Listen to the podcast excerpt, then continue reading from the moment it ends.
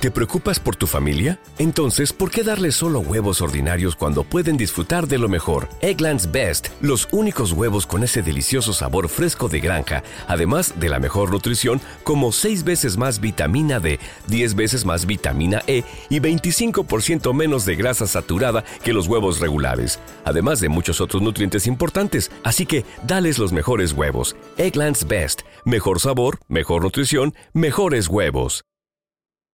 Judy was boring. Hello. Then Judy discovered ChumbaCasino.com. It's my little escape. Now Judy's the life of the party. Oh, baby, Mama's bringing home the bacon. Whoa, take it easy, Judy. The Chumba life is for everybody. So go to ChumbaCasino.com and play over 100 casino style games. Join today and play for free for your chance to redeem some serious prizes. chumba ChumbaCasino.com. No purchase necessary. Void where prohibited by law. 18 plus terms and conditions apply. See website for details. Naciónpodcast.com te da la bienvenida y te agradece haber elegido este podcast. Buenos días, Madre Esfera. Dirige y presenta Mónica de la Fuente. Buenos días, Madre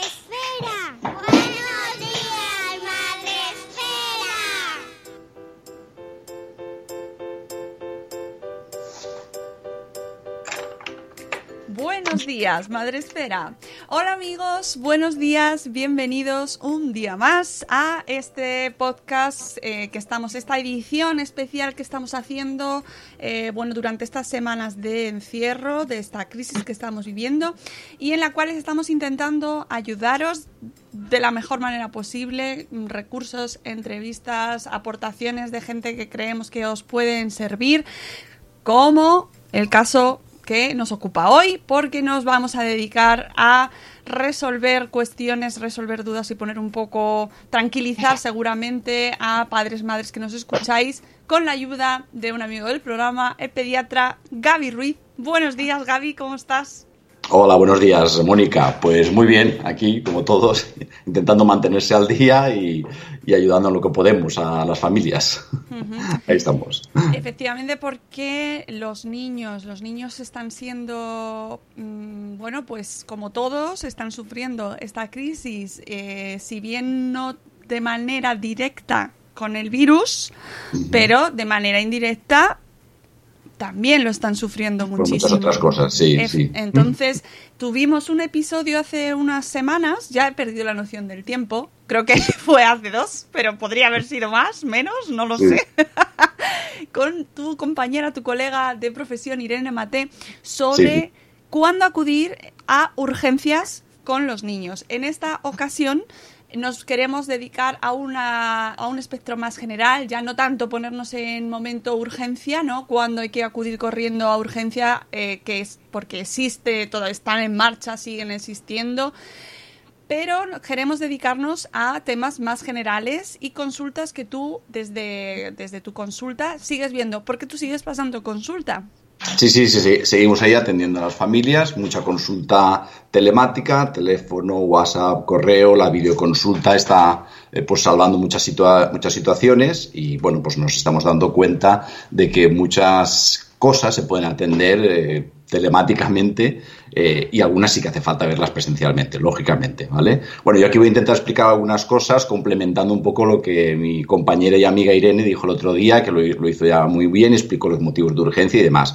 Sí que me gustaría insistir, porque sí que efectivamente, ya salió también en las redes sociales, lo han comentado más compañeros de urgencias pediátricas, que están viendo llegar a los hospitales a veces casos ya un poco pasados, de gente que aguanta demasiado en casa, eh, bien porque tiene miedo a ir, bien porque no sabe muy bien cómo actuar. ¿vale? Entonces, mi primer mensaje a las familias sería que eh, cuando tengan síntomas de lo que sea, aunque en principio sean leves, por supuesto, se planteen lo que pueden solucionar en casa, cualquier pequeño dolor, una pequeña febrícula, algo que no tiene importancia, pues a lo mejor dando un paracetamol, eh, yo que sé, una cremita que tengan en casa para una pequeña erupción y tal, o unos granitos, pues es suficiente, pero que no duden en consultar, ¿vale? Yo también aquí en Valencia estoy en contacto pues, con un grupo de pediatras de atención primaria que están en los centros de salud públicos, otros están también en la privada, eh, cada uno en su ámbito, y todos han establecido vías de comunicación, sea por teléfono, sea por correo, de alguna manera para poder atender esas dudas y de alguna forma hacer una selección de qué pacientes hace falta ver presencialmente, aunque sea algo leve, es decir, no estamos pensando en cosas graves, ¿eh? en algo leve, y que pacientes pues, pues se puede intentar solucionar en casa eh, y un poquito, sobre todo evitar que no lleguen cosas graves a, a urgencias eh, en, lo, en, lo, en, lo, posible, ¿vale?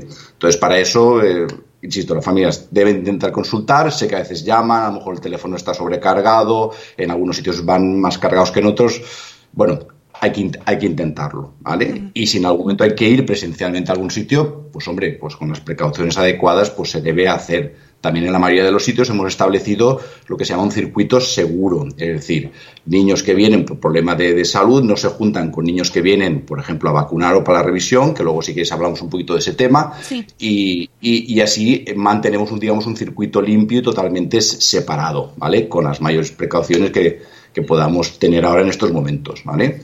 Una cosa que quería, antes de seguir, que quería puntualizar, es decir, todo lo que puedo decir hoy alrededor de lo del, del virus del coronavirus, sí. el COVID-19, es a fecha de hoy, 14 de abril, ¿vale? Fantástico, me parece. Lo digo porque a lo mejor alguna de las cosas que decimos es posible que en unos días eh, cambien por lo que sea, ¿vale? Con esto estamos todos aprendiendo muy rápido. A veces sí. cuesta mantenerse al día porque a mí me han llegado a llegar a veces dos protocolos al día, dos protocolos de, de 50 páginas que tienes que mirar. Y dices, o sea, es que no, me, no llego. Y al día siguiente te vuelven a cambiar otra cosa. Es decir, estamos aprendiendo sobre la marcha, ¿vale?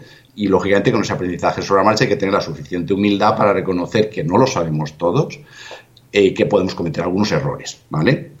todo se está haciendo con la mejor voluntad e intención posible, ¿vale? Pero eh, somos limitados y sabemos lo que sabemos, ¿eh? Y el virus ahora tiene una pinta y de aquí a dos semanas pues hemos aprendido una cosa diferente de cómo se contagia, ¿vale? Si no, entonces eso, eso, hay que tenerlo claro. Eso es importantísimo, lo, lo, hemos comentado en todos los podcasts en los que hemos hablado de esta, de esta crisis y de coronavirus. Era como, eh, bueno, vale, esto lo vamos a publicar para hoy, pero es muy probable sí. que mañana ya no valga. Claro. A ver, a mí me gustaría, a mí me gustaría dar más, más certezas a las familias. La certeza da seguridad, eso es evidente. Pero ya. también hay que entender de que, bueno, de que no sabemos todos y que hay que manejarse con un cierto grado de incertidumbre. Y eso ya casi es general para la vida en general, no solo para. No, y, y además es que tenemos que aprender a vivir con, con esta incertidumbre y que, y que se les exige, se os exige a todos los que estáis en, en este mundo de la salud, incluso ya más genéricamente en la ciencia, que nos digáis, que nos deis respuestas absolutas, certezas, y, y cuando no se nos dan, eh, nos frustramos muchísimo, pero es verdad que en este caso se está aprendiendo sobre la marcha. Pero bueno.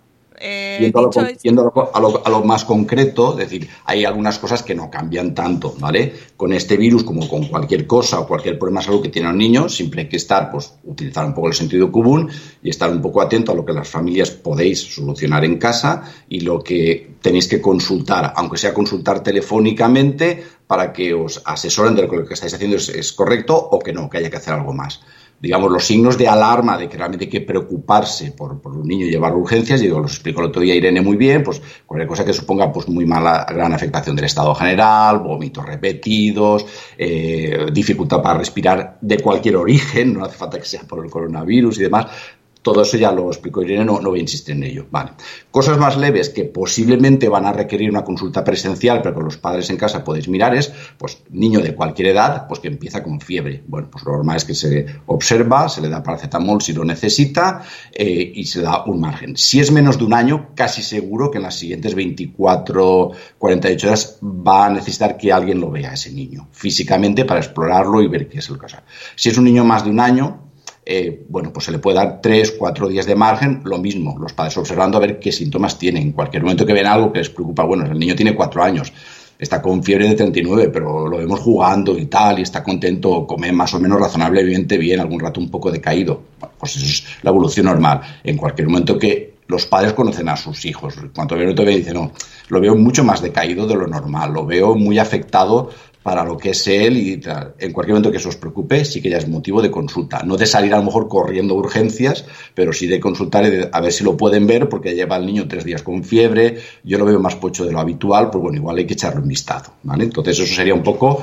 Eso ha sido siempre así con coronavirus y sin, y sin coronavirus, ¿vale? Muchos síntomas leves, por si que a veces me están consultando, pues que el niño está con algo de mocos y tos, bueno, pero duerme bien, come bien, a lo mejor se despierta una vez en toda la noche por la tos, Pues le doy algo, pues no, para eso no hace falta darle nada, pero ni ahora ni antes. Eh, es decir, son síntomas leves que a veces no requieren ningún tratamiento. Bueno, pues que beba bastante agua para que hidrate bien los mocos y la garganta eh, y, poco más. Y lo de la fiebre, lo que he comentado, si tiene la fiebre, pues eso, se le da paracetamol si necesita y se observa si hay algún signo que obligue a consultar pues en las siguientes 24 horas o, los- o al tercer día. Ya digo, depende de la edad del niño y cómo lo vean los padres. Muchos problemas que surgen a veces también, cosas de piel. Muchas eh, cosas de piel son bastante leves, pues una pequeña erupción, cuatro granitos, la zona del pañal que se ha irritado un poco. A ver, la mayoría de los padres pues tienen alguna crema en casa que pueden solucionar eso por su cuenta, sin, a veces casi sin consultar. Si no, precisamente consultas de piel estamos recibiendo muchas, porque, muchas, porque por vía telemática, porque sí que con tres o cuatro buenas fotos y conociendo un poquito la evolución, sí que se pueden hacer bastantes diagnósticos de piel así, sin necesidad de ver físicamente al niño. Y se le recomienda pues lo que necesite en ese momento y, ya está. Entonces ese sería un poco así el planteamiento general. Si quieres pasamos la parte y vamos ahora a las dudas respecto al coronavirus, que son las Exacto. otras que surgen. Sí, que me imagino que estaréis recibiendo pues muchas, ¿no?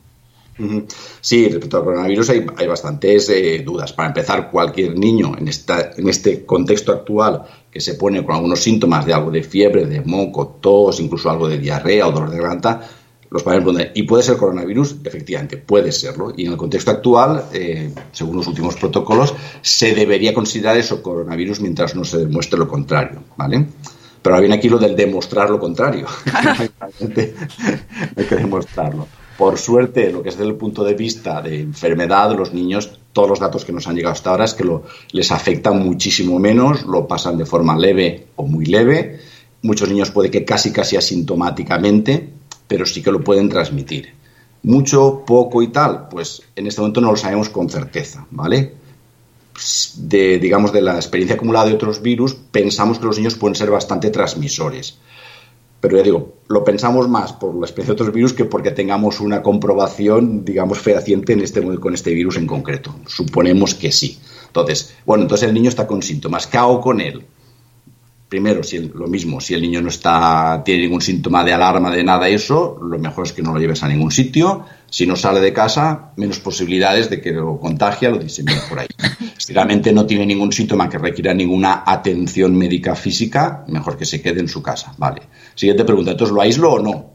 A ver, las recomendaciones para aislar a un enfermo de coronavirus en un domicilio son bastante estrictas, las que hay publicadas por ahí, las del ministerio y demás. Hacer eso con un niño, sobre todo si es pequeño, es complicado, no, complicadísimo. O sea, meter a un niño pequeño de dos años en una habitación, él solo, ahí, que solo de vez en cuando entre la madre o eso con, con toda la protección y demás, uff, pues eh, es difícil, es difícil. Y hacerlo bien es difícil porque habría que bueno, tener el equipo adecuado, sabérselo quitar y poner bien, etcétera, etcétera. ¿Significa eso ya que todo vale? Pues que el niño esté por ahí, eh, digamos, haciendo y diseminando el virus a todos. Pues hombre, no. Yo lo que suelo recomendar como sentido común en estos casos es, primero, si en casa convive alguna persona de riesgo, una persona pues, mayor de 60, 65 años, o bien que tenga alguna enfermedad de cardiovascular o cualquier tipo de enfermedad crónica que pueda ser de riesgo, si es posible esa persona sí que se vaya del domicilio, ¿vale? Porque entonces, si es posible, claro, a veces hay familias que dicen, pues, pues es que no podemos, eh, ¿qué vamos a hacer? Bueno, pues a lo mejor a esa persona de riesgo sí que es más fácil aislarla si es una persona mayor, porque sí que va a entender más el que puede estar aislada en una habitación, que no tenga contacto con el niño, extremar las precauciones cuando se atiende a esa persona de pues, lavado de manos, etcétera. Si es posible en esas circunstancias, todos en casa que lleven mascarilla, etcétera, ¿vale? Eso sería para hacerlo bien, pero a veces las familias pues se apañan un poco como, como pueden. Pero vamos, fundamentalmente, fundamentalmente en una familia donde hay un niño que pueda tener síntomas de coronavirus o alguno de los padres, pero en forma leve y están todos conviviendo en casa, pues hombre, se extreman un poco las medidas pues, de lavado de higiene, distanciarse lo más posible, eh, si es posible tienen disponibilidad disponer todos de, de mascarillas, si mascarillas llevan tanto el que elimina virus, es decir, que está enfermo como el que lo puede con, eh, con, contagiarse, eh, son bastante protectoras. O sea, nunca es una protección 100%. Si quieres comentamos un poco este tema de mascarillas, porque también me lo preguntan muchas las familias, Sí. lo comentaré un poquito, ¿vale? Entonces, mm, digamos, intentando cuidar un poquito más esas medidas de higiene, pues bueno, pues acaban comiendo en la misma casa eh, unas familias, unos padres jóvenes con el niño que está enfermo, bueno, pues que, haga- que hagan lo que puedan, ¿vale? Que, que hagan, que lo que puedan. Pero si hay una persona de riesgo, sí que hay que intentar a lo mejor aislarla eh, en, en- en- en lo, en lo posible, ¿vale? Entonces, los síntomas del COVID en niños pues son igual que en, en- en adultos, pero mucho más leves. Pues puede tener algo de fiebre, eh, que ni siquiera se dan todos los casos. Creo recordar así de memoria, creo que son el 60% solamente de los niños con COVID tienen fiebre. O sea, significa que un 40% ni siquiera tienen fiebre. Algo de tos, dificultad respiratoria en niños sí que es bastante, bastante rara. eh, algo de dolor de garganta, el niño ya es bastante mayor para expresarlo. Y luego, pues, los síntomas típicos, dolor de cabeza, cansancio, algo de diarrea también puede, puede dar. Pero digo, en niños suelen ser bastante leves. Sí que últimamente, y circula bastante en los foros profesionales, se han visto bastantes lesiones de piel, porque también me lo preguntan bastante los padres, asociado al coronavirus, pues pequeñas urticarias, pequeñas erupciones, pequeñas hemorragias en las partes distales de dedos, de manos y pies, ¿vale? que son como pequeñas vasculitis, se han asociado al coronavirus. ¿vale? Asociado no significa que a veces sean causadas, ¿eh? pero sí que parece que están asociadas a la infección por el coronavirus. A ver, esto tampoco es nuevo. Los pediatras desde hace tiempo sabemos que muchas de las manifestaciones cutáneas en niños, tipo urticaria, vasculitis y demás, son secundarias a infecciones víricas, o sea que tampoco sería algo totalmente nuevo, pero sí que parece que se están describiendo pues, pues bastante. ¿vale? Entonces, pues eso básicamente sería un poco lo que habría que saber de niños, familia, coronavirus. Ahora si quieres vamos a alguna cosa más concreta, tipo lactancia o cosas así. Eh, madre mía, es que es un universo tan completo de posibilidades que, que, Claro. eh, comentabas tú el tema de las mascarillas. Eh, las mascarillas para los niños, ¿qué mascarilla les ponemos? Claro, a ver, eh, todos los sitios recomiendan, incluso cuando van porque están enfermos a, a un centro de salud o a un centro sanitario de atención, habría que ponerles mascarilla. A ver, dicen a partir de los dos años, pues depende del niño, pero abajo de los dos años es muy, muy difícil que un niño aguante la mascarilla. A partir de los dos años, pues, pues depende, si no al cabo del rato se, se cansa, se la quita y, y- y- demás. Si son más mayores, pues, pues sí. Bueno, se puede intentar, se puede, se puede intentar. El tema de mascarillas lo decía más que nada porque lo mismo, ha habido polémica de mascarillas sí, mascarillas no, sirven, no sirven, protegen, no protegen. A ver, muy en resumen, hay por ahí documentos muy extensos y tal, para, pero muy en resumen, yo lo que suelo recomendar a los padres es decir, vamos a ver, la mascarilla típica de tela quirúrgica, la, no, no esa verde o azul que, llevan muchos sitios, sirve sobre todo para no contagiar el que está, el que está enfermo y sirve de poco para no, contag- para no contagiarse uno, ¿vale? Pero si la llevan ambas partes, protege bastante, ¿vale? Para no contagiarse, es decir, las mascarillas que tiene que llevar personal sanitario o policía, bomberos o lo que sea que atienden a enfermos, sí que tienen que ser unas mascarillas que son más herméticas, llevan una especie de filtro para filtrar el- aire, son las que se llaman la- las FFP2 o FFP3, y que esas sí que bien puestas y bien herméticas, pues protegen bastante para no contagiarse. Pero para no contagiarse hace falta una medida adicional importante también, proteger los ojos. Entonces, para no contagiarse habría que llevar gafas de protección, también semiherméticas, para que realmente impidan el- las salpicaduras a los ojos. Y luego, si además hay guante, protección, delantal y todo eso, pues eso sería el, el equipo de protección individual co- com- completo. Pues claro, ya eso ya según el grado de, digamos, de, de, de contacto con personas enfermas que alguien tiene, pues sí que debe valorar un traje de protección individual. Ahora, para el nivel, digamos así, de familias o de la calle, ahora cuando empiezan a levantar confinamiento y la gente pueda salir, es posible, bueno, de hecho ya se está recomendando prácticamente la mascarilla universal, porque así el, el centro, el CDC europeo es lo que ya está recomendando que va a ser. ¿Por qué? Pues porque si llevan tanto unos como otros mascarillas, hombre, disminuye la- el riesgo de transmisión. No lo impide al 100%, pero disminuye. Bueno, pues todo, todo ayuda, ¿vale? Y si hay disponibilidad de mascarillas para todos, pues sería una buena medida. Entonces, para salir a la calle, por ejemplo, me preguntan en las familias, pues si vas a ir al supermercado, sitio donde te puedas encontrar con gente con cierta cercanía, pues la mascarilla puede estar bien. Primero porque no sabes si tú no tienes síntomas y lo puedes estar transmitiendo, porque ya sabemos que hay casos asi- asintomáticos que lo transmiten, o bien tienes síntomas muy, muy leves. Segundo, porque si la otra, si te encuentras con alguien que sí que tiene síntomas y lleva también mascarilla, el llevar los dos mascarilla produce un mayor grado de protección hasta cierto punto de protección. Ahora, si tú vas a salir simplemente, yo que sé, pues por la calle, pues porque vas a sacar a pasear un momento al perro y no te vas a encontrar con nadie, bueno, ahí la mascarilla tiene poco sentido, ¿vale? Entonces, para sitios aglomeraciones, como han recomendado también ahora para transportes públicos, sitios así, pues sí que por eso ahora se tiende a recomendar la mascarilla a nivel universal, ¿vale? Entonces, Vale, ese sería el tema para dejar un poquito así medianamente claro. Vale, si quieres, eh, hablamos del tema que has adelantado un poquito antes, el tema de la lactancia, porque también, y con bebés, y también se ha generado ahí eh, mucha discusión en redes eh, con, con los bebés, que si es, hay que separarlos de la madre, si no se tienen que separar, si la madre tiene positivo, si lo- bueno, ¿cómo lo tenemos el tema ahora mismo? A ver, en este momento, según el último protocolo de la Sociedad Española de Neonatología y además av- avalado también por la OMS y demás, es si la madre es positiva o está enferma, pero su condición de enfermedad lo permite, se debe permitir iniciar la lactancia materna. Sí que se recomienda que la madre utilice mascarillas, buen lavado de manos, etcétera, porque eh, parece ser que el, virus a través de la le- leche materna no, no se transmite nada, o vamos a decir casi nada, vamos a dejarlo ahí en casi nada, pero sí que la transmisión en gran cantidad de virus, pues si la madre está respirando encima al niño o por las manos si están contaminadas, pues hombre, sí que habría que intentar evitarlo, sobre todo porque eso es fácil. Eh, Relativamente fácil, una mascarilla y buen lavado de manos, pues, pues, pues ya está. Otra cosa es que la, que la madre esté muy enferma y eso no permita que, que de pecho. Eso ya, so- eso ya habría que valorar casos individuales y eh, yo que sé, merece la pena que se extraiga la leche, se guarde para luego a ver si puede iniciar lactancia o no. Eso ya sería, cada caso sería diferente. Pero así en general, madre, eh, aunque sea positiva, y eh, su condición de enfermedad, que sea, porque sea leve, lo permite, en principio puede iniciar la lactancia materna. Eso es un poco las últimas recomendaciones, con esas medidas de, higiene. Madre que ya tiene una, establecida una lactancia materna y se pone enferma, pues a los 3, 4 meses sigue dando pecho y se pone enferma por lo pues lo mismo, mantener eh, esas medidas de, higiene lo más estrictas posibles de la mascarilla y el lavado de manos, etcétera y tal, y se sigue con la lactancia materna siempre y cuando la madre, su, ya su condición de enfermedad lo, lo- permita, ¿vale? En este momento la recomendación es así, bastante en general. Sí que hemos visto por ahí, publicado en redes, pues en algún sitio, pues que ha pasado, que ha nacido el niño, que a lo mejor no lo han dejado con la madre durante unas horas hasta comprobar si era positivo o negativo y tal, y eso no es la recomendación oficial. Que en algún sitio lo están haciendo un poco diferente mm, porque están desbordados o porque no les ha dado tiempo a organizarlo de otra manera, pues puede pasar. Tampoco quiero, a ver, ni justificarlo, ni, pero ni tampoco decir, ah, fíjate qué mal lo están haciendo. Es que aquí rápidamente tiramos al, al cuello con esas cosas, ¿vale? Eh, hay que entender que la situación es bastante excepcional y en muchos sitios están haciendo lo que pueden, ¿eh? lo que pueden con mucha sobrecarga, con a veces los medios que tienen, con a veces poco personal para hacerse cargo de según qué cosas.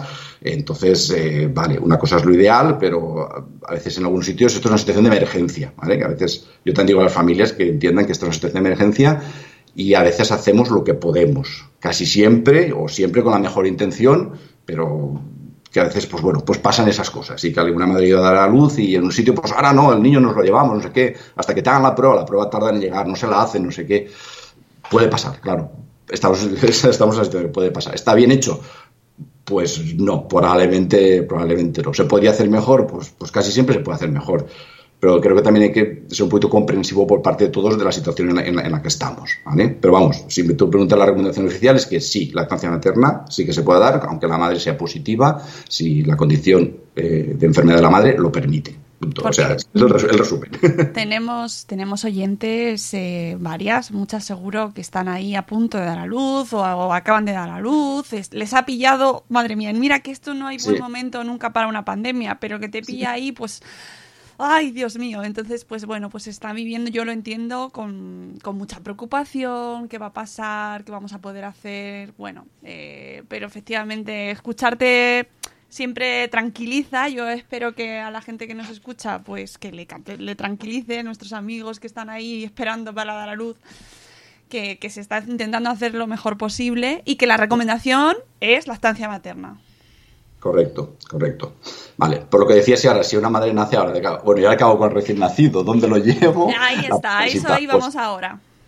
Pues eso, pues ahí venía ya la recomendación sobre, sobre revisiones de recién nacido y las vacunas de los primeros meses. ¿eh? A ver, la- las recomendaciones de salud pública siguen siendo que intentar en lo posible mantener las vacunaciones hasta los 15 meses, que son todo el, el calendario inicial de todas las vacunas que se ponen por, por primera vez. Hay vacunas importantes que no se deberían retrasar de demasiado, incluidas pues, la hexavalente, difteria, tétanos, tosferina, etcétera, eh, la de triple vírica que incluye el sarampión y demás a los 12 meses y en la mayoría de los sitios se está organizando para que haya lo que he comentado antes, un circuito limpio para que puedan ir a las revisiones, por asegurar que se ponen esas vacunas y atender ese, digamos, esas revisiones digamos, imprescindibles hasta los 15 meses. En cada sitio lo están organizando de una, de una manera. ¿vale?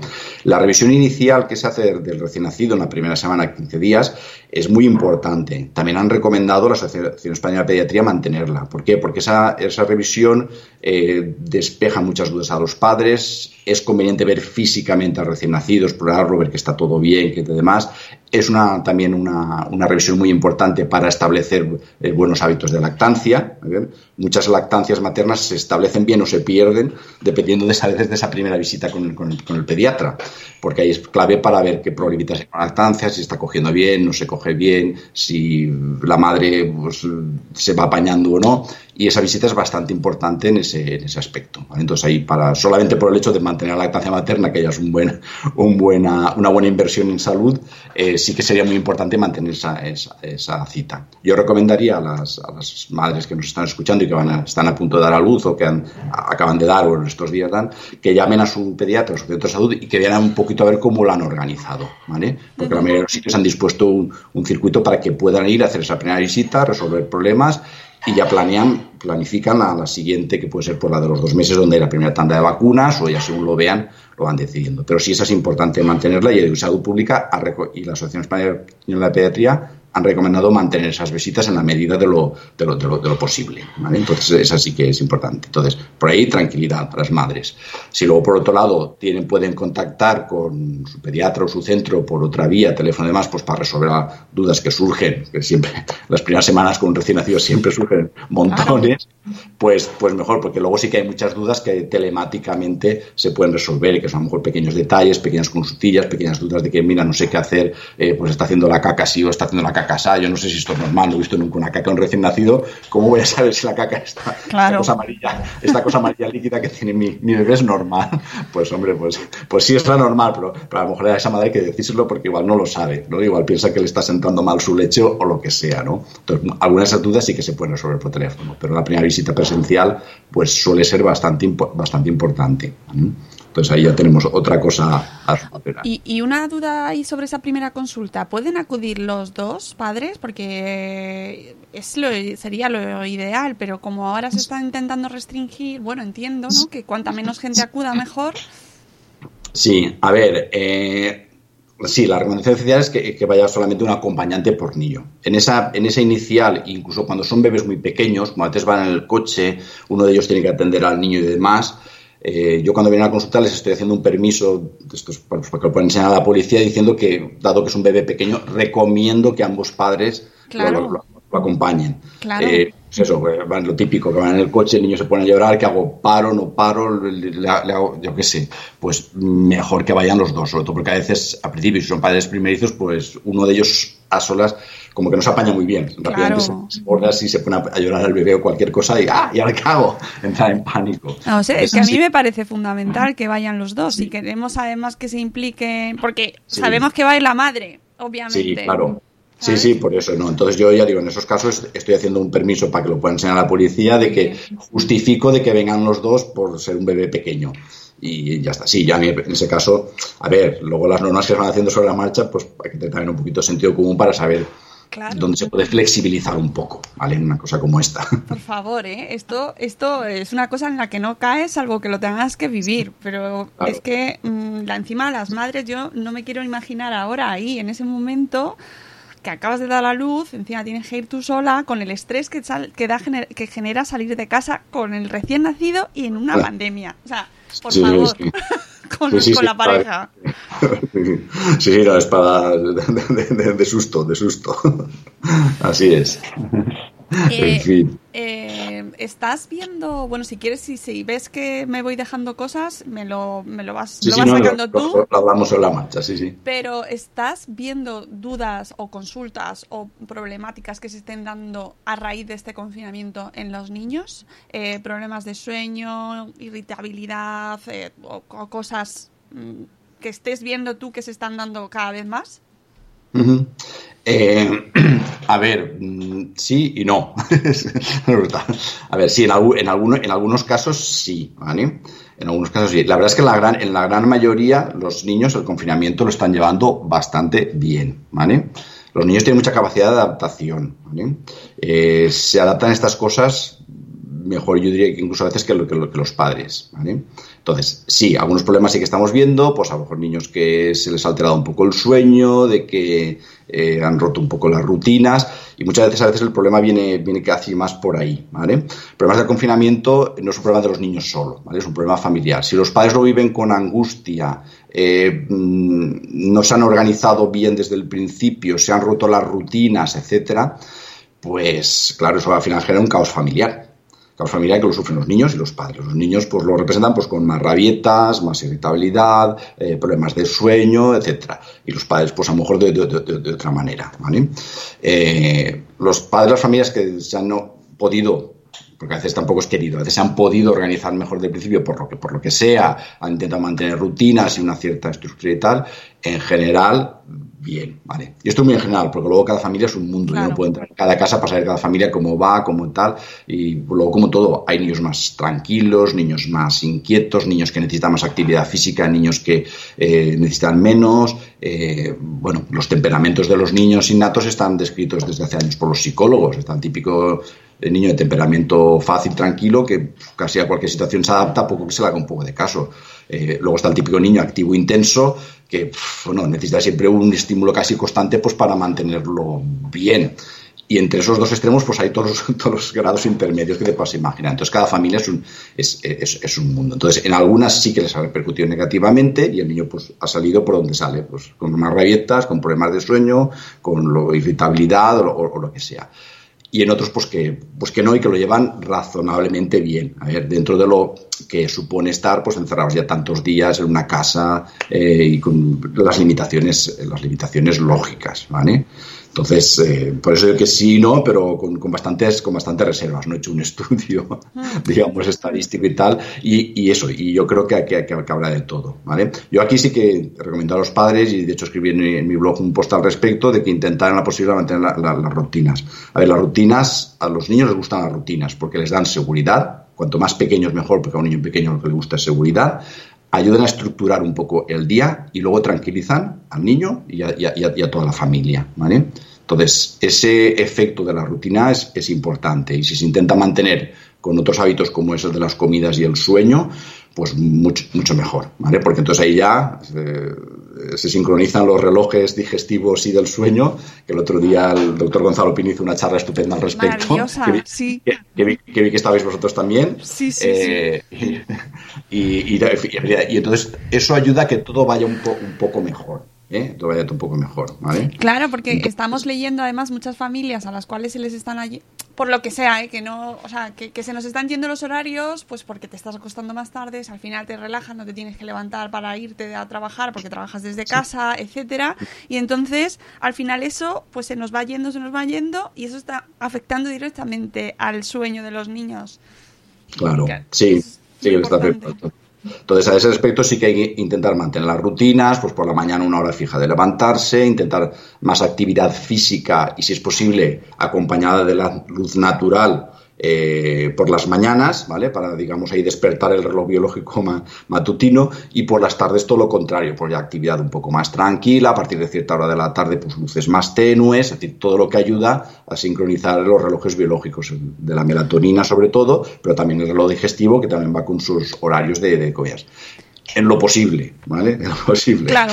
Luego la familia en casa hace lo que puede a veces, ¿eh? Pero claro. Sí, pues, Hablabas de, hablas de la luz y no quiero que se me vaya sí. el hilo. Eh, en recién nacidos, recuperamos un poquito el momento recién nacidos, el tema de la luz, el tema sí. de la luz natural, eh, ahí hay mucha gente que está muy preocupada, no se puede sacar a los bebés. Eh, ¿Hay alguna consecuencia directa? Es decir, mmm, ¿qué hacemos? ¿Los ponemos al lado de la ventana? ¿Cómo lo gestionamos eso? A ver, pues en, en bebés y no, y no, tan bebés, eh, todo lo que se pueda conseguir con luz natural, pues fenomenal, ¿vale? Si hablamos sobre todo del efecto de la, de la vitamina D, que ahora lo comentamos en concreto, pues bien. A ver, bebés muy pequeños, sí que a veces se ponen, este, estos se ponen amarillos, que hacen una, una, ictericia, y sí que es recomendable pues que les dé sol o por lo menos luz natural indirecta intensa. Pues ahí, eh, junto a una ventana, eh, pueden estar ahí 10, 15, 20 minutos a, a, al día y ya está. En niños de cualquier edad eso también vendría bien, ¿vale? porque bueno, también es bueno que les dé un poco el sol por el tema de la vitamina D. A ver, no hay que obsesionarse tampoco, es decir, esto no es un confinamiento de meses y meses, ¿vale? Entonces, sí que la vitamina D es, es una vitamina liposoluble y se acumula en la grasa, es decir, tenemos ciertos depósitos de vitamina D. ¿Cuántos? ¿Para cuánto? No lo sabemos, porque cada persona es diferente, tiene una cantidad de grasa y una cantidad de vitamina D, pero sí que una cierta cantidad de depósitos, ¿vale? Luego, la vitamina D en niños más mayores se puede eh, conseguir también con algunos alimentos, pescados grasos, tipo pues, salmón, arenque, sardina, caballa, etcétera, huevos y lácteos, ¿vale? En general.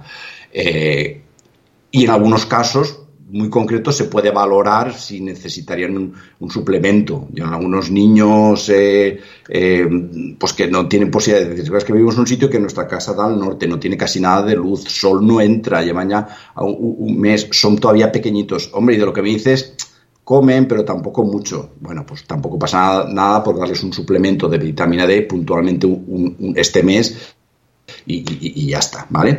En los bebés es menos problema porque los bebés, eh, digamos, por protocolo, llevan un suplemento de vitamina D durante todo el primer año, con lo cual ahí llevan las 400 unidades al día que garantiza el aporte de vitamina D y ahí va a ser menos, digamos, es menos problemático. Ahora, ¿es bueno que le dé la luz? Pues por lo mismo. Lo que hemos comentado también antes de lo de sincronizar los ritmos biológicos, pues si por la mañana sobre todo puede estar en una ventana, aunque no sea sol directo, luz natural e indirecta, pero así bastante intensa, pues que esté ahí un buen rato, que no te, digamos, esa luz del día y, ya está.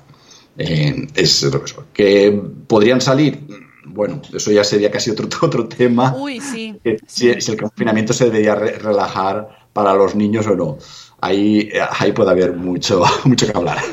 Ya esta mañana además leía que se estaba consultando desde el gobierno, se estaba haciendo un comité con la, consultando a la Asociación Española de Pediatría sobre este tema y sobre las posibles medidas a tomar en ese sentido. Bueno, pues esperaremos ¿no? las recomendaciones. les, han, pedido un, que hagan un documento un poco elaborando al, al respecto. Bueno, pues habrá que ver, a ver en este caso, sin tener todos los datos, es difícil pronunciarse y, bueno, por eso va a haber un de expertos que se ocupe del tema, revisen toda la bibliografía que hay y que digan lo que, lo que crean conveniente. Así que lo que puedo decir yo aquí ahora no serviría mucho, pues sería solamente mi, mi, opinión y que en este caso no, tiene, no tiene mucho, mucho, mucho sentido, ¿vale? No, no, simplemente que, bueno, pues eso, que cuando podamos, pues que estaremos todos muy felices de poder salir con nuestros hijos. Eso seguro que sí. Y que les vendrá fantásticamente, así que esperamos a que llegue el momento y nada, seguimos teniendo paciencia, que es lo que nos toca. De momento, paciencia. Y si seguimos con el tema, de, un poco por seguir lo de la vitamina D, complementos, suplementos y demás, a ver, en principio, salvo lo de la vitamina D, en estos casos concretos, el primer año y a lo mejor en niños muy concretos, también hay que tener en cuenta una, cosa, lo digo porque yo eh, sí que he recomendado vitamina D a algunas familias que, que son de raza negra. ¿vale? Eh, no sé si ahora es políticamente correcto decir así, que son de raza negra, pero... No, sí, sí, yo creo que sí, vamos. No, lo digo porque efectivamente hay que tenerlo, hay que tenerlo en cuenta, ¿vale? Es unos problemas cuando personas de raza negra viven en latitudes más, más altas, aquí no tanto, gente que vive en países nórdicos sí que sería mucho más problema, sí que hay que tener mucho más cuidado con el, con el efecto de la vitamina D, porque precisamente la pigmentación de la piel eh, disminuye la acción de los rayos ultravioleta para que se sintetice vitamina D. Entonces sí que es unas cosas que hay que tener en cuenta, ¿vale? De hecho, incluso algún experto dice que incluso en países como los nuestros, la gente de raza negra que vive aquí, posiblemente el, suplemento de vitamina D se debería dar más allá del año, incluso. Ah, mira, muy interesante.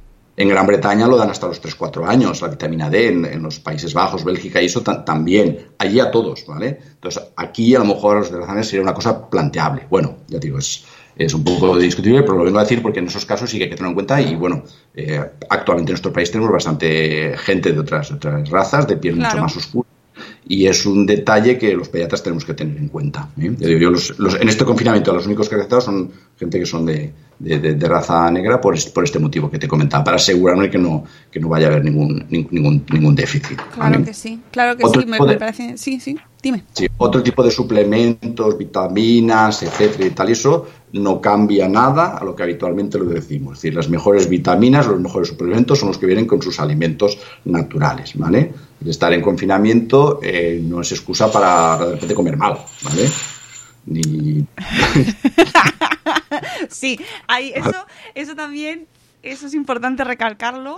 Eh, y hay una cosa que te comentaba antes de entrar y que es que hay que contarlo, recalcar la importancia de no dejarnos llevar por el marketing de los complementos alimenticios que ahora, pues oye, se está aprovechando fenomenalmente, ¿no? Por ejemplo, eh, vitamina C. Estamos escuchando hablar muchísimo de, de la vitamina C y la gente se está volviendo loca con la vitamina C y, por supuesto, con los niños también.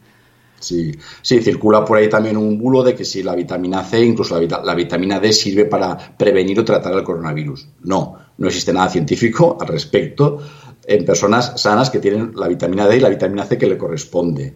En niños o personas que puedan tener un problema de desnutrición por, el- por lo que sea, estamos hablando de otra cosa en ese caso. Pues si una persona tiene un déficit de vitamina D o un déficit de vitamina C porque tiene un problema de nutrición o por lo que sea, bueno, ahí estamos hablando de otro tema. Ahí, ahí quizá a lo mejor tiene otros problemas aparte de, de su sistema inmune que no está bien. ¿no? Entonces, en esos casos sí. Si no, en nuestro medio normal eh, no se necesitan suplementos extras ni grandes dosis de vitamina C, más allá de las que se pueden conseguir con las naranjas, las fresas, los kiwis, cualquiera, cualquiera de, estas, de, estas, de estas frutas. Y es un poco extensible en general a casi, a casi todos. Que si los omega 3, que también van bien, que no sé qué, que los, pues lo, lo mismo, pues que toman pescado azul y ya está, ¿vale? Frutos secos, si son niños pequeños, siempre acordarse, frutos secos tienen que ser en formas trituradas o muy molidas, ¿vale? O sea, y, está, no hay que tomar suplemento de omega 3, suplemento de vitamina C, suplemento de... de- no, no, no, es, no es necesario, ¿vale? Esto, que, que la gente le, le quede claro y que, que, y que, que todo suplemento o complemento o lo que sea que esté pautado por nuestro pediatra. Exactamente, ya digo, luego hay casos concretos que puedan tener algún problema, que pueden necesitar algo. Vale, pues eso ya sí que tiene que valorar un profesional que decida, oye, pues este niño en concreto sí que le puede venir bien porque tiene este problema o porque le pasa esto o porque sí claramente tiene un déficit de lo que sea, ¿vale? Y luego también eh, hay que recordar que a nivel de población general, los suplementos está demostrado que la mayoría de eh, estos nutrientes, digamos, los omega 3, el calcio, el tal, o sea, la vitamina C, todo eso se ha visto que funciona mejor en el alimento original que cuando se dan en forma de suplementos. ¿vale? Al respecto se han hecho bastantes estudios con el tema de los omega 3 y se ha visto que los omega 3 eh, ingeridos en forma de alimentos son más eficaces eh, en, términos de salud, de prevención de alergia, etcétera, etcétera, que cuando se dan en forma de suplemento. Bueno, pues posiblemente hay más cosas ahí que no sabemos del todo y como toda lógica es mejor el alimento natural que un suplemento mm, X, ¿vale? Lo que sea. Sí, sí, o sea, importantísimo. Eh, muy importante el tema de alimentarse bien, que es verdad que como me- el tema de la alimentación y de las pantallas eh, es cierto que es algo que, que ya lo sabíamos de antes Sí, sí. y que y que estamos en unas circunstancias especiales y que tampoco hace falta estar todo el día ahí, que a mí a mí personalmente soy la primera que me, me genera un poco como de crispación cuando me dicen, por favor, no las pongáis tanto a las pantallas o darles de comer bien, que es como, ya lo sé, déjame. Sí. Pero bueno, que no está de más recordar que la alimentación, Sí. una alimentación equilibrada, pues que es clave ahora igual que antes. Igual que antes, sí. Para eso lo mejor es lo que decía, que la despensa y la nevera haya alimentos saludables sobre todo, fundamentalmente. Porque si no claro, estando más en casa, pues hay más excursiones a la nevera, esto está claro. Que además si llegas a nevera y te, encuentras lo que te encuentras, pues entonces si hay cosas saludables, pues hombre, vale, si picotea más bien, pero si el niño pues picotea, pues eso, unas aceitunas unos frutos secos, eh, eh, cosas así, bueno, pues vale, bien, no es más admisible que si está la, la- la despensa llena de, de- de- de papas y cosas así, que bueno, pues que no. Es que no- además ayer Gaby recibía una, una un email que, que estamos recibiendo de todo ya, eh, hablando sobre, ya estaba calculado el nivel de porcentaje que iba a subir la obesidad en los niños de España. Y yo, jolín, qué listos son que ya saben que va a subir tanto por ciento la Sí. obesidad en los niños Sí. eh, en nuestro país con este Sí. confinamiento. A ver, hoy salía también un artículo en el periódico hablando del tema del efecto del confinamiento y decía de la obesidad. A ver, eh, esto es en parte mi opinión, ¿vale? Pero por lo que yo sé hasta ahora, yo creo que la obesidad y los malos hábitos no se gestan en uno o dos meses de, de- de confinamiento. Cierto. Vale, lo digo como, lo digo como opinión personal profesional, si quieres, y, y ya está. Yo creo que uno o dos meses, eh, sí, sí, eh, no, no, no se estropea todo ahí tanto en uno o dos meses. Vale, Eh, eh, a mí me, me hizo muchísima gracia ese email. O sea, como muchos otros que estoy viendo, digo, ¿cómo se están aprovechando ahora ya encima con la que tenemos para decirlo con nuestros hijos, los pobres? Sí. Hombre, a ver, en, es- en esta situación de confinamiento sí que, sí que entiendo que se puede ser en cierta, tiene que haber cierta flexibilidad y cierta mm, tolerancia dentro de la familia pues para estas cosas, porque decías también lo de las, lo de las pantallas, pero vamos, digo que tampoco sea excusa, pues estamos aquí, pues comemos fatal, eh, tal, no sé qué, pantallas todo el día el niño delante de la pantalla, hombre, pues no. Eh, tampoco decir, bueno, pues que cumplan estrictamente las recomendaciones de la Academia Americana de Pediatría de las dos horas al día, no sé qué. Pues, hombre, se puede tener un cierto yo creo que más importante a veces que medir el número de horas es un poquito organizado, organizarse, ¿no? Por decir, pues mira, pues por la mañana hacemos esto, hacemos un poquito de, ejercicio, nos ponemos al lado de la ventana, hacemos, yo qué sé, si es un niño pequeño, pues algo de juego libre ahí, pues con unas piezas de montar, de desmontar, yo qué sé, algo de eso. Los niños pequeños necesitan también juego libre, ¿vale? Juego libre. Eh, no pasa nada porque se aburran algún rato, ¿eh? ¿vale? Que también eso también sería una cosa que, habría que, ver. Es decir, estamos muy acostumbrados a que los niños se, les eh, aprovecha el tiempo al, al 100% de todo, actividades extraescolares todo muy estructurado, pues todo así muy, muy, muy medido, que tiene que ir inglés, que tiene no sé qué. Bueno, pues a lo mejor también es para aprovechar estos días para decir, bueno, un poco de juego libre y si algún rato el niño se aburre, tampoco pasa nada, ¿vale? Hay por ahí bastantes artículos serios que, dicen que el aburrimiento fomenta luego la creatividad, ¿vale? Y que cuando el niño está aburrido, piensa, ¿vale? Y pensar es, es, bueno, ¿vale? Mm. Y, hay un, y, diciendo esto, una cosa que se me olvidado decir antes por el confinamiento y el efecto de los niños, también, eh, aparte que te voy a comentar los efectos negativos, pero también es, eh, muchas familias me han comentado el efecto positivo. Los niños están encantados, muchos, de que estén con sus padres todo el día en casa. Pues muchos niños están viendo a sus padres más que los han visto nunca y están haciendo cosas con ellos, actividades, están jugando, están haciendo puzzles juntos, están haciendo, están haciendo cosas juntos. Entonces, a ver, mm, tampoco todo es negativo. No, no, está claro, está claro. Y es verdad, y además es que lo ves con ellos, lo que más quieren es que les hagas caso y que estés con ellos, ¿sabes? es así. Y otra cosa que estoy convencida de que me va a llegar en breve, un email, va a ser el índice de, o sea, el tanto por ciento de niños que van a necesitar gafas cuando salgamos del confinamiento. ya verás, ya verás, me llegará.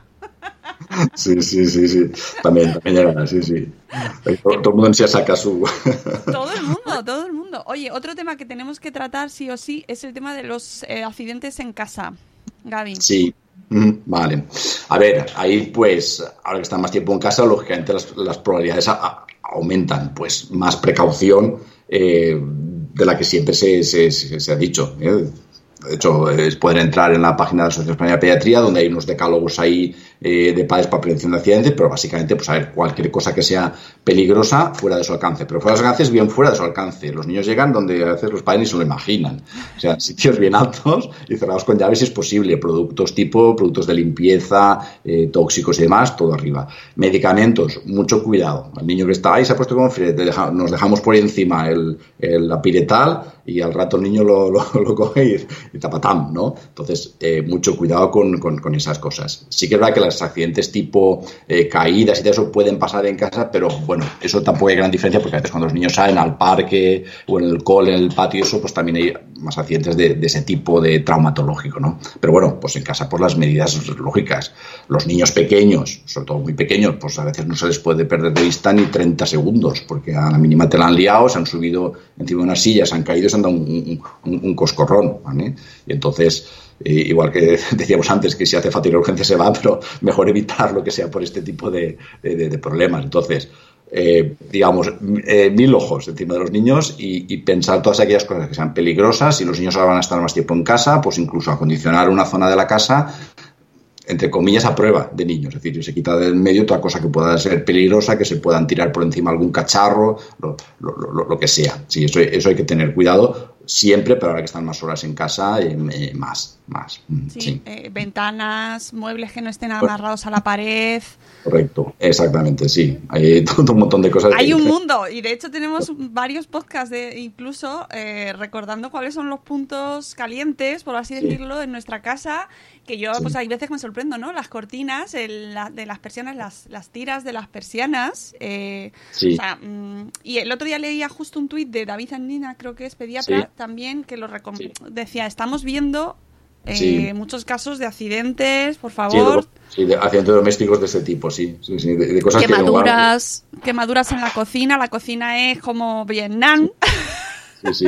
La cocina es uno de los sitios peligrosos para los niños. Ahí sí que no pueden estar solos ni, ni cinco segundos. Claro, sí. los baños, los baños de los niños. Es que, bueno, no quiero poner nervioso a nadie, pero es verdad que, que hay que tener mucho sí, sí. cuidado.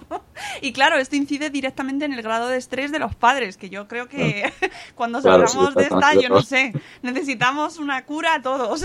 Sí, sí. No, vamos a salir ya, vamos a la calle. Pues no sé si nos dejamos alguna algún tema importante, Gaby. Había anotado aquí unas cosillas. No, no, creo que básicamente creo que lo hemos dicho casi todo. Bueno, Pues la Bueno, sí importancia. comentarios, una cosa que igual también, sí que veo que también lo habéis comentado en, en, en, en- vuestra cuenta de Twitter bastante, el tema de que mucho cuidado con la información Uh. que se transmite, que circula por los grupos de WhatsApp, por, Por por demás. Lo digo porque eso eh, a muchas familias les crea mucho estrés, ¿vale? Eh, a mí a veces me dan familia diciendo, oye, es que me ha llegado por WhatsApp, eh, yo qué sé, una verdadera barbaridad, de que esto no sé qué". Bueno, no, a ver, cuando te llega una información por WhatsApp, primero que además no la firma nadie, que viene alguien, un texto reenviado, de reenviado, de reenviado, no sé qué. O sea, primero, lo mejor es que a lo mejor ni lo leas, ¿vale?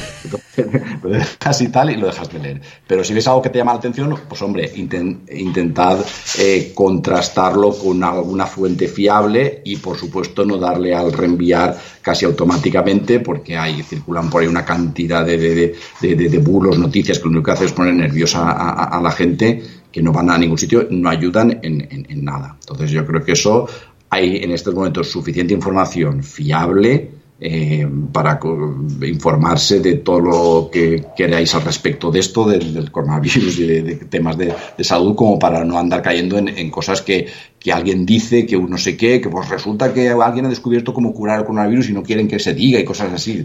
A ver, no, perdona. Decir, en este momento hay montones, miles de científicos, médicos en el mundo con toda su energía mental dedicada a esto. Cualquier pequeño avance sustancioso y que tenga una cierta verosimilitud se transmite a la comunidad científica, se valora por otros, se valida o, o no se valida. eh, es decir, no, no hay de repente alguien que se le ha ocurrido algo que no se le ha ocurrido a nadie más y que sabe cómo curar el coronavirus o que tiene una, una, una vacuna homeopática y que se la están prohibiendo. Por Sí, favor. sí. ¿Eh? Y eso me recuerda a los a que de repente surgen, igual que hablábamos antes de, de los emails que no te llegan con un montón de campañas, pues ahora es cuando se está aprovechando toda esta, todos estos estafadores con bulos y con productos supuestamente Sí. milagrosos, Sí, pues sí. de lejías y productos eh, que curan supuestamente. Eh, por favor, todas las familias. Y estoy acordándome ahora que de, de familias con niños con necesidades especiales, por ejemplo, Sí. o con enfermedades crónicas o con enfermedades raras que Sí. están sufriendo esta crisis especialmente y Sí, que son eh, presa de este tipo de, de- de estafadores y que van a por ellos directamente. Sí. Sí, sí, sí, porque son familias más vulnerables, más desesperadas. Justamente en esta situación, a veces su, su asistencia sanitaria, eh, digamos, ordinaria ha sido interrumpida por HPV, pues porque ahora de repente la atención temprana la han parado o porque las consultas que tenían, pues de momento las han pospuesto hasta quién sabe cuándo y, y claro, están sufriendo y que, y que su necesidad de atender a ese niño de una atención especializada además sigue existiendo ahí. Eh, sí, es un problema, es un problema. Y pueden caer en la tentación de que cualquier eh, milagrero les, les venda cualquier cosa. Sí, Mm. eso hay que tener. Bueno, pues yo creo que hemos hecho repaso a todo así en general. eh, me Pues parece. sí. Sí, sí. De todas formas, tenéis a Gaby en su blog, siempre creando contenido bueno, de calidad y eh, además, pues a- siguiendo las necesidades del momento. Y le tenéis también en Twitter. Así que, bueno, pues ya sabéis que intentad acudir a fuentes, por favor, eh, fiables, ¿no? De gente que, que está trabajando, que está con consulta, porque es que luego esa es otra, Gaby, cuando te encuentras a médicos recomendando ciertas cosas, que Sí. yo creo que es lo que más daño hace, lo que más Sí. daño hace es ver a, a sanitarios eh, Sí. ha- haciendo Sí. ese tipo de Sí, propaganda. porque claro, embestidos en la, en la de la credibilidad del sanitario, pues Claro. a veces cuentan y venden cosas que no son así, o por lo menos que no son del todo así, ¿vale? Entonces hay que tener bastante cuidado, ¿vale? A ver, yo sí que, si queréis ya para terminar, recomendaría que aparte de que, pues, gracias por tu, recomendarme mi blog y demás, pero bueno, hay mucha información, por ejemplo, en una página que se llama Familia y Salud de la Asociación Española de Pediatría de Atención Primaria, donde hay un resumen de todos los enlaces donde se puede buscar información fiable, desde, por supuesto, desde la OMS, la UNICEF, la misma Asociación Española de Pediatría, el CDC europeo y demás, donde está cualquier duda. hay una sección de dudas y preguntas eh, que hacen las familias. O sea, se puede encontrar, hay muchos sitios donde hay información muy, muy, muy, muy fiable, ¿vale? Entonces, eso es importante. Y luego, si quieres ya para terminar, a mí me gustaría aprovechar esta, esta ventana que me das para resaltar el papel tan importante que en toda esta crisis está haciendo la atención primaria. Eh, sale, sale menos en los medios porque es menos mediático que sacar los hospitales y toda la gente ahí con, sus eh, trajes de protección, los que tienen y los que no, pues con bolsas de basura, con lo que pueden los, los, pobres y que por supuesto están haciendo una, una labor eh, titánica para tratar a los enfermos, tratar a los enfermos graves, el, manejarse con el desbordamiento de las UCIs, o sea, todo mi reconocimiento y mi respeto para los compañeros que están en primera línea del hospital, donde están pasando momentos muy, muy, muy duros y de mucha tensión y aguantando lo que no está escrito y lo que nadie esperaba, pero que está ahí, ¿vale? Pero una parte menos visible, porque también se está haciendo una gran labor, es en atención primaria, en los compañeros de atención primaria, en todo este trabajo de base que se ve menos, pero de, tranquilizar familias, de atender cosas que no son urgentes, pero que necesitan su atención, y de estar ahí como primera línea de alguna forma filtrando lo que llega luego más, más, más, más atrás. La mayoría de los compañeros están teniendo una, un trabajo y, y una dedicación realmente eh, de, alabar. Así que todos mis saludos y mis respetos y mis abrazos para todos ellos.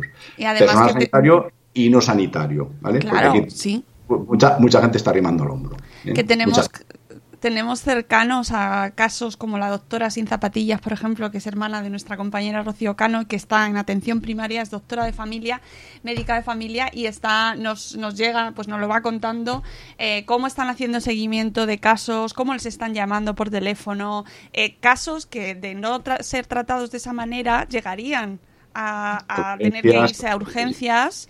¿Sabes? Que, que se está haciendo un trabajo de contención invisible, efectivamente, pero que es muy fundamental, importante, O sea, que desde aquí nuestro agradecimiento y nuestra nuestro reconocimiento absoluto y que el aplauso de las ocho también va para ellos. Eso es así.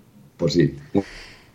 Pues y con, pues muchísimas gracias, Mónica. No, no, de verdad a ti, gracias por, por, acompañarnos y que esperamos que este programa pues ayude a familias que, bueno, pues que sabemos que no lo están pasando bien porque nadie lo está pasando bien, nadie, pero que intentamos que, que, sirva para aliviar un poco la tensión que pueda producir, pues ver a tu hijo o tu hija que no está bien por lo que sea, ¿no? Que, que ya sabemos que es bueno, pues lo que más nos va a preocupar como padres. Entonces, que sepáis que los pediatras siguen trabajando, que la atención primaria sigue trabajando, que podéis localizarlos por teléfono en vuestros centros de salud, que siguen activos y que están pendientes de vuestros hijos.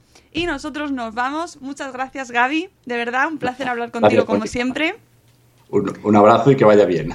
Exactamente. Y nosotros nos vamos, eso, mucho ánimo para todos porque esto, Dios mío, que no sabemos lo que nos queda todavía. que nosotros nos vamos, eh, pues no sé si tendremos programa mañana o no, pero bueno, lo dejaremos ahí pendiente de, sorpresa, os sorprenderemos, porque ya, mm, bueno, pues así es, así es, cada día una noticia nueva. Oh, muchísimas gracias por haber estado con nosotros en el chat. Hemos tenido a Carlos Escudero, a Sonia Madresfera, a Juan Manuel desde México, que además, mira, nos dice un mensaje súper bonito. Dice, qué feo que es lo que le ha dicho su hija en varias ocasiones en estos días. Qué feo el coronavirus, pero gracias a él puedo estar en casa y pasar más tiempo con ustedes. Los amo, papis. ¡Ay, qué bonito! De verdad. Nos quedamos con ese mensaje tan bonito y muchas gracias a todos por habernos eh, eh, escuchado un día más acompañado. Que tengáis un gran día y mucho ánimo, mucha fuerza y cuidaos mucho. Hasta luego, Mariano. Adiós. Hasta mañana. Hasta mañana.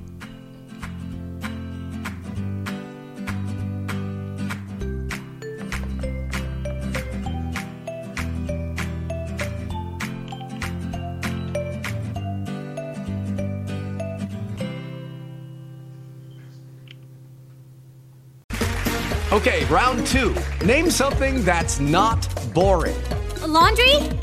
Ooh, a book club. Computer solitaire, huh? Ah, oh, sorry. We were looking for Chumba Casino. That's right. ChumbaCasino.com has over 100 casino style games. Join today and play for free for your chance to redeem some serious prizes. ChumbaCasino.com. No purchase necessary. Full prohibited by law. 18 plus terms and conditions apply. See website for details.